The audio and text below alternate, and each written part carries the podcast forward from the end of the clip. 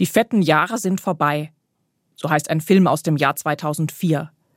Aus heutiger Sicht würde ich allerdings sagen, dass nach 2004 noch einige fette Jahre gekommen sind.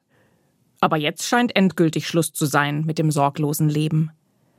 Meine Mutter erzählt plötzlich wieder Geschichten aus ihren Nachkriegswintern, in denen sie und ihre Mitschülerinnen jede Woche ein Brikett mit in die Schule bringen mussten, damit der Ofen dort befeuert werden konnte. Was wie ein Märchen aus vergangenen Zeiten klingt, könnte bald schon wieder Wirklichkeit werden. Während das Klima sich erhitzt, wird das gesellschaftliche Klima kälter. Sparen ist angesagt, sich einschränken, nicht zu lange duschen, das Abwasser auffangen. Es geht nicht um den Verzicht auf ein bisschen Luxus, für die meisten geht es ans Eingemachte. Und zwar nicht nur, damit wir über den nächsten Winter kommen, sondern damit zukünftige Generationen überhaupt noch auf diesem Planeten leben können. Und die lange Zeit selbstverständliche Vorstellung, dass es der jeweils kommenden Generation immer besser gehen wird als der vorherigen, ist wohl auch Geschichte. Die fetten Jahre sind vorbei. Diese Ansage stammt aber nicht erst aus dem Jahr 2004. Die Formulierung hat ihre Wurzeln in einer biblischen Erzählung. Sie ist aus den Bildern eines Traums entstanden, den ein Pharao von Ägypten einmal geträumt hat. In diesem Traum sieht er sich am Nil stehen, und aus dem Wasser steigen sieben schöne fette Kühe. Er sieht sie friedlich im Gras weiden. Danach steigen sieben andere Kühe aus dem Wasser, die sind mager und hässlich, und drücken dicht an die anderen heran. Und plötzlich fressen die hässlichen und mageren Kühe die schönen Fetten auf. Den Pharao lassen die Bilder nicht mehr los. Er ahnt, dass sie nichts Gutes verheißen. Und seine Befürchtungen bestätigen sich, als endlich einer gefunden wird, der ihm seinen Traum deuten kann. Josef. Er erklärt dem Herrscher, es werden sieben fette Jahre kommen, mit einer überreichen Ernte.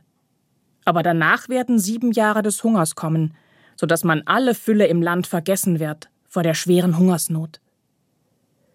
Die Ägypter haben den Warnschuss gehört und verstanden, wir müssen Vorräte anlegen, sparen, in den fetten Jahren etwas auf die Seite schaffen, damit es dann auch für die dürren Jahre noch reicht. Und zwar für alle. Mit anderen Worten, nicht jeder Haushalt hat für sich alleine gewirtschaftet. Der Pharao hat große Speicher für alle bauen lassen.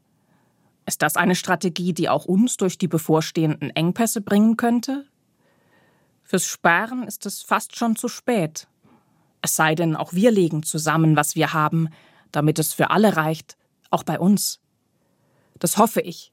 Und darauf setze ich, dass wir in der Krise füreinander einstehen und dass alle, die mehr haben, etwas von ihren Vorräten abgeben, damit alle gut durch den schwierigen Winter kommen. Und was hilft gegen die Angst, dass uns nicht nur ein kalter Winter, sondern insgesamt recht düstere Zeiten bevorstehen? Ich spüre sie gerade in so vielen Gesprächen. Und ein Patentrezept habe ich natürlich auch nicht zur Hand. Aber wenn die Sorgen überhand nehmen, hilft mir immer wieder ein Vers aus dem 103. Psalm. Er begleitet uns auch als Wochenspruch durch die kommende Woche.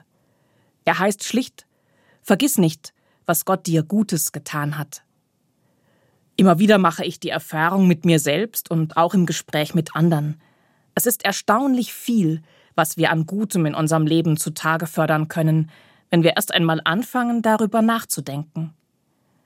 So ein dankbarer Blick kann die Sorgen und Ängste zwar nicht in Luft auflösen, aber er nimmt ihnen doch etwas von ihrem Allmachtsanspruch. Es heißt ja nicht, vergiss die Angst vor der Zukunft, sie ist unbegründet. Aber es heißt, vergiss das andere auch nicht. Vergiss nicht, was Gott dir Gutes getan hat. Denk einmal darüber nach, wofür du auch in dieser beängstigenden Weltlage dankbar sein kannst. Dankbarkeit ist ein wirksames Gegengift gegen die Macht der Verzweiflung. Martin Luther hat das einmal so ausgedrückt. Man kann zwar nicht wehren, dass einem die Vögel über den Kopf herfliegen, aber wohl, dass sie auf dem Kopfe nisten. Und so kann man auch schlimmen Gedanken nicht wehren, aber wohl, dass sie in uns einwurzeln. Ich denke, das ist ein guter Rat und auf jeden Fall einen Versuch wert. Von die der evangelischen vertreiben, die über mir ihre Kreise ziehen.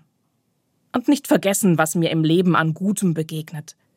Zum Beispiel, wenn Menschen bereit sind, miteinander zu teilen. Das macht mir Hoffnung. Eine gute Woche wünscht Ihnen in diesem Sinn Martina Steinbrecher von der Evangelischen Kirche.